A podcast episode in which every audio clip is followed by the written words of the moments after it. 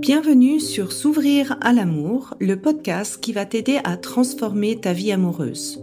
Je suis Sandy Kaufman, coach de vie certifié. Sur ce podcast, je t'aide à comprendre et à changer tes mécanismes en amour afin de rencontrer la personne qui te correspond et construire une relation de couple épanouie. Tu y trouveras des réflexions, des exercices concrets tirés de mon activité de coach et de l'approche psycho-corporelle que je pratique, ainsi que des conversations inspirantes avec des experts ou des personnes comme toi et moi qui t'expliqueront leur chemin personnel pour s'ouvrir à l'amour.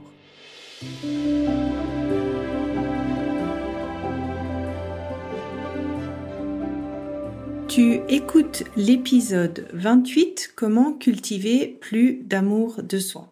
Alors dans l'épisode 27, j'ai essayé d'expliquer en quoi l'amour de soi c'est pas une condition obligatoire pour arriver à être en relation, mais c'est quelque chose qui est plutôt aidant.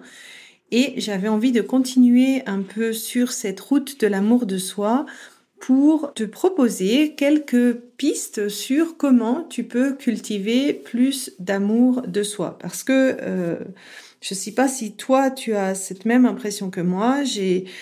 C'est un terme qui est super à la mode. On en entend parler à toutes les sauces dans les magazines féminins, dans le développement personnel. Et euh, il n'y a pas forcément une définition où tout le monde est d'accord et chacun apporte un peu sa, version de l'histoire, sa version des faits. Et je trouve que c'est des fois difficile de savoir qu'est-ce que chaque personne en fait doit faire pour cultiver plus d'amour envers soi-même. Est-ce que euh, des fois, ben, il faut s'accepter, se montrer compréhensif, euh, avoir de la compassion envers soi-même ou euh, à partir de quand il faut commencer à se pousser à agir et puis vraiment euh, se mettre un petit peu un coup de pied aux fesses. Donc euh, j'avais envie de t'apporter ma version des faits. J'espère que ce sera une version de plus et qu'elle pourra t'apporter quelque chose de plus dans ta propre définition de l'amour de soi. Et pour cela, j'aimerais repartir en fait de ce que j'avais dit dans l'épisode précédent où euh, personnellement, je pense que quand on est né, on n'avait pas spécialement un problème en termes d'amour de soi. Au moment où on est né, en termes de bébé, on avait euh, pleine conscience euh, de l'être unique qu'on est, de l'être digne d'amour qu'on est, et il n'y avait pas de doute dans quelle manière on devait se comporter ou qu'est-ce qu'on devait faire ou, ou être pour être aimé.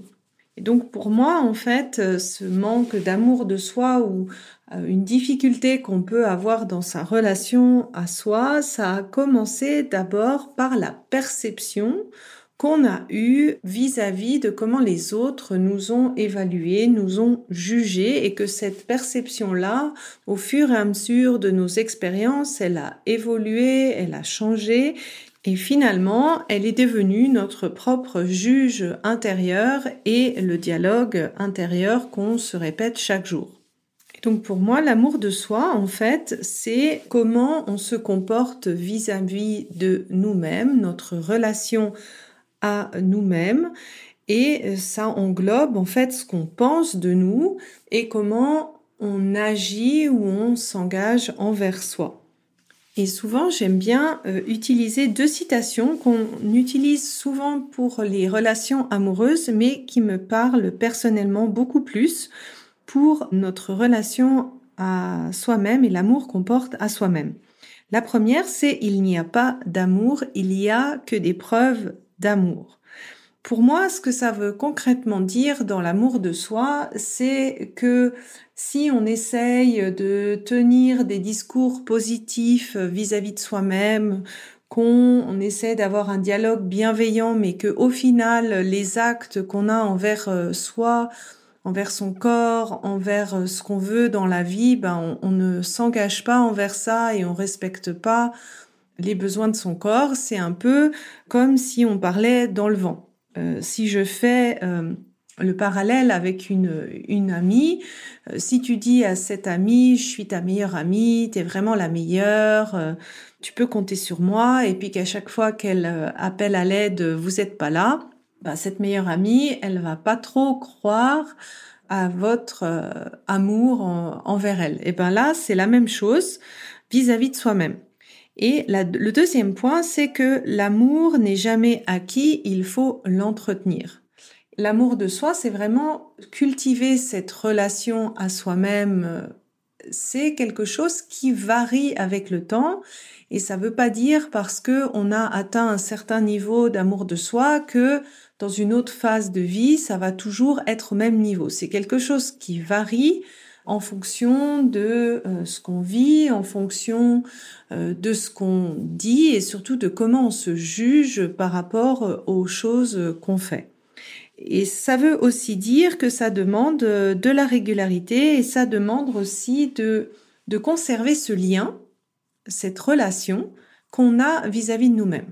Parce que des fois, ben, selon l'émotion qu'on peut ressentir, selon les résultats qu'on obtient dans notre vie, ben souvent si ces émotions ou ces résultats ils nous plaisent pas, le premier réflexe ça va être ben je, je repousse ce que je ressens, j'évite la confrontation parce que ça fait trop mal et on se déconnecte en fait un peu de cette relation là. On fait un peu, on fait la tête à soi-même. Et donc pour moi, l'amour de soi, ça englobe euh, plein de choses. Ça, ça passe par l'acceptation de soi, l'acceptation de ses imperfections, l'acceptation de ses contradictions, l'acceptation de ses doutes, de l'état où on en est. Ça passe par suspendre son jugement, arrêter la comparaison. Ça passe aussi par se féliciter sur les choses qu'on pense faire bien, sur reconnaître les qualités naturelles qu'on a, reconnaître aussi bah, les envies et les désirs euh, qu'on a pleinement et puis penser qu'on est tout en fait en droit de les avoir. Ça passe aussi par euh, bah, se pardonner si on pense avoir fait les erreurs et se donner le droit de corriger sans se juger euh, d'avoir fait cette erreur. Ça passe aussi par se donner du temps, de pas tout de suite tout comprendre, d'avoir besoin de temps pour faire une décision, d'avoir du mal et puis de prendre plus de temps que prévu euh, pour faire quelque chose. Et ça passe de écouter, respecter ses besoins et surtout par s'engager envers soi-même. C'est finalement un petit peu le principe d'être sa meilleure amie.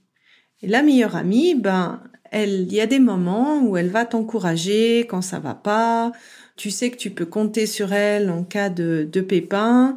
Et c'est aussi euh, cette meilleure amie qui va parfois aussi te dire les quatre vérités en face et te proposer de corriger certains de tes comportements ou certains de tes euh, agissements.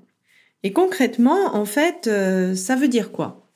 Bah pour moi, il y a vraiment trois grands axes pour cultiver plus d'amour envers soi-même.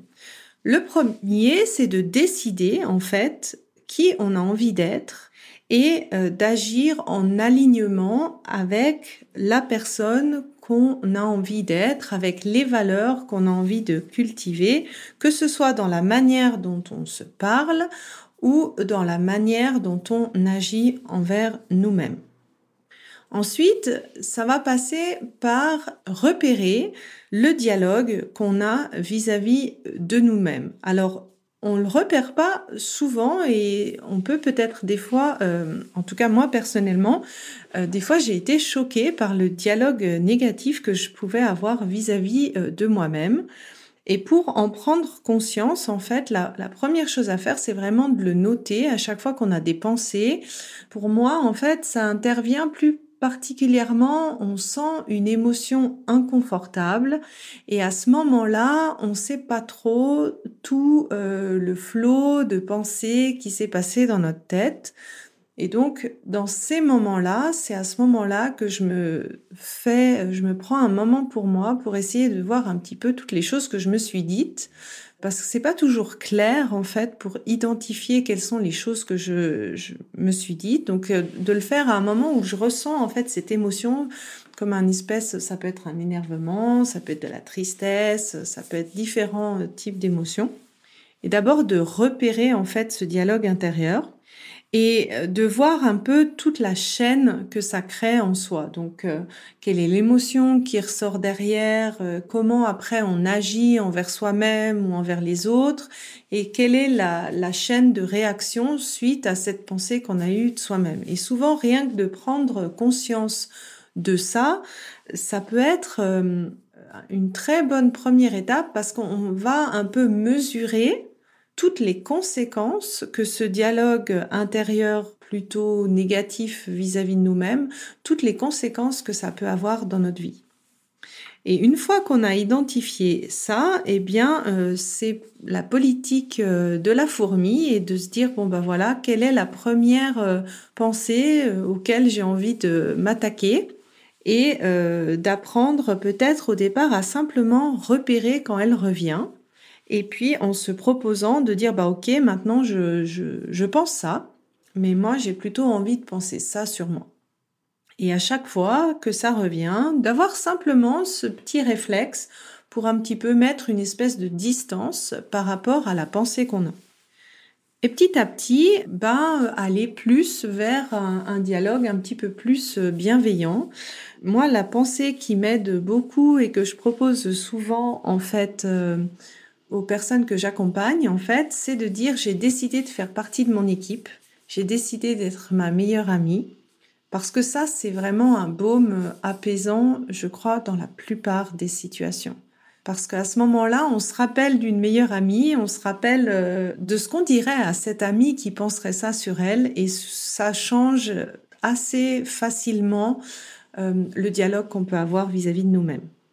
Après, ben, ça passe quand même par l'action, parce que juste changer sa pensée, personnellement, ça n'était pas suffisant pour vraiment changer euh, cette image de moi-même. Ça demande vraiment de prendre conscience que on est et on sera la seule personne qui s'accompagnera jusqu'au bout de sa vie, et que si on fait pas les choses pour nous, on peut pas attendre que les autres fassent les choses pour nous-mêmes. Et ces comportements, ben, c'est vraiment de respecter ses engagements envers soi-même. Donc, de quand on se dit je fais quelque chose pour moi, donc euh, je décide de méditer euh, chaque jour, ou je décide de manger plus équilibré, ou je décide de faire quelque chose, de vraiment tenir sa parole. Alors il faut peut-être mieux euh, s'engager à moins de choses, mais à les tenir pour petit à petit, en fait, que notre inconscient reprenne confiance en nous. C'est un petit peu, je reviens à nouveau avec cet exemple de la meilleure amie. Si cette meilleure amie, pendant euh, pas mal de fois, vous lui avez dit, ben, je te promets, j'arrive à l'heure au rendez-vous, je te promets, je vais te rendre ce service, et que, ben, une fois, deux fois, trois fois, dix fois, vous n'avez pas tenu parole, ben, tu peux être sûr que cette meilleure amie, elle va avoir besoin d'un certain temps avant de te refaire confiance et avant de penser qu'elle peut compter sur toi. Et ça, euh, c'est la même chose pour soi-même. Et je dirais que c'est encore plus important quand on a un dialogue malveillant vis-à-vis de son corps, ou bien qu'on a eu l'habitude de ne pas respecter les besoins de son corps. Donc, euh, bah moi, j'ai un passé de boulimie, comme j'expliquais dans l'épisode 1. Et en fait, euh, qu'est-ce que ça veut dire finalement? C'est qu'il y avait des moments où je mangeais beaucoup plus que ce que mon corps avait besoin. Donc, j'étais dans l'irrespect de mon corps. Et donc, il n'y a pas seulement mon inconscient qui a perdu confiance en moi, il y a aussi mon corps qui a perdu confiance en moi. Et qu'est-ce que ça donne en fait quand le corps perd confiance euh, en nous? Souvent, il a besoin après de réagir sous forme de sonnette d'alarme parce que les petits cris tout gentils, tout mignons qu'il nous a envoyés, ben on les entend plus. Donc, il a compris la leçon, il a plus besoin de, il passe plus par la case des petits signaux d'alerte, il va avoir tout de suite des réactions fortes. Et donc ça, tu peux le sentir euh, par euh, des réactions, des maladies, des dysfonctionnements, mais surtout, euh, tu vas aussi le sentir par des réactions émotionnelles assez fortes. Et donc, la réconciliation, en fait, avec ton corps, ça passe par l'amour de soi. Et ça veut concrètement apprendre à respecter et à honorer les besoins de ton corps, que ce soit son besoin d'hydratation, son besoin de sommeil, son besoin de manger équilibré, son besoin de bouger et de tenir l'engagement que tu t'es décidé euh, de faire euh, dans la durée pour que ton corps, au bout d'un moment, dire ah ouais maintenant je pense qu'elle a un peu compris cette personne, elle fait attention à moi donc je peux à nouveau lui faire confiance. Un moyen assez simple de le faire, c'est déjà de lui poser la question et d'apprendre à poser la question à ton corps comment il va. Alors dans la journée, c'est assez euh, simple tu peux toutes les 2-3 heures te poser euh, la question à ton corps, donc comme si tu parles à quelqu'un et tu dis ben, mon corps comment tu vas, qu'est-ce que tu as besoin? Alors ça peut paraître super perché à la plupart d'entre vous, j'assume, mais tu verras qu'il y a un dialogue en fait qui va commencer à se créer vis-à-vis de ton corps. Euh, tu vas euh, te rendre compte qu'en fait, tu es émotionnellement euh, plus stressé ce que tu pensais, ou il y a des, des émotions que tu vas pouvoir nommer que tu n'aurais pas pensé que tu ressentais à ce moment-là, ou tu vas te rendre compte que peut-être en milieu de journée, après manger, tu es un peu plus fatigué et ça, ça va euh, aider en fait à renouer, à, à, recréer cette relation de confiance vis-à-vis euh, de ton corps. Ça, c'est vraiment quelque chose qui prend du temps. Là, c'est vraiment l'effet des petits pas, des petits changements que tu fais qui va faire la différence. Tu vas vraiment le, voir assez rapidement, simplement en faisant des petites choses à la fois. Une autre chose que tu peux faire par rapport au corps, euh, qui peut paraître euh, super simple, mais si tu le fais vraiment en pleine conscience, c'est euh, pour moi c'est l'auto-massage. Parce que quand tu te masses, en fait, tu produis de l'ocytocine et c'est comme si tu dis à ton corps je t'aime. Et donc ça, c'est vraiment un ressenti qui est concret et je te recommande vraiment de le faire euh, en conscience, en appréciant chaque partie de ton corps pour ce qu'elle fait pour toi, parce que c'est vraiment un dialogue d'amour que tu vas commencer à cultiver envers euh, ton corps et donc par conséquent envers toi-même. Tu vois que le domaine de l'amour de soi, c'est un sujet clé. Comme je te l'ai dit dans l'épisode 27, pour moi, c'est ça définit tes standards relationnels. Donc forcément, c'est quelque chose qu'on parle beaucoup dans mon programme S'ouvrir à l'amour, parce que cette relation au corps, cette relation avec ce que tu penses de toi et comment tu agis envers toi, c'est vraiment pour moi le ciment pour une vie de couple épanouie. Et donc, si tu as envie de passer à la pratique, euh, bah, je peux que t'inviter à rejoindre mon programme de groupe. Alors j'espère que cet épisode t'a plu et je me réjouis d'avoir tes retours, euh, ben, soit sur Instagram ou euh, par email. Ça me fait toujours plaisir d'avoir vos retours sur les épisodes. J'espère que cet épisode t'a plu et aura été source de réflexion pour toi.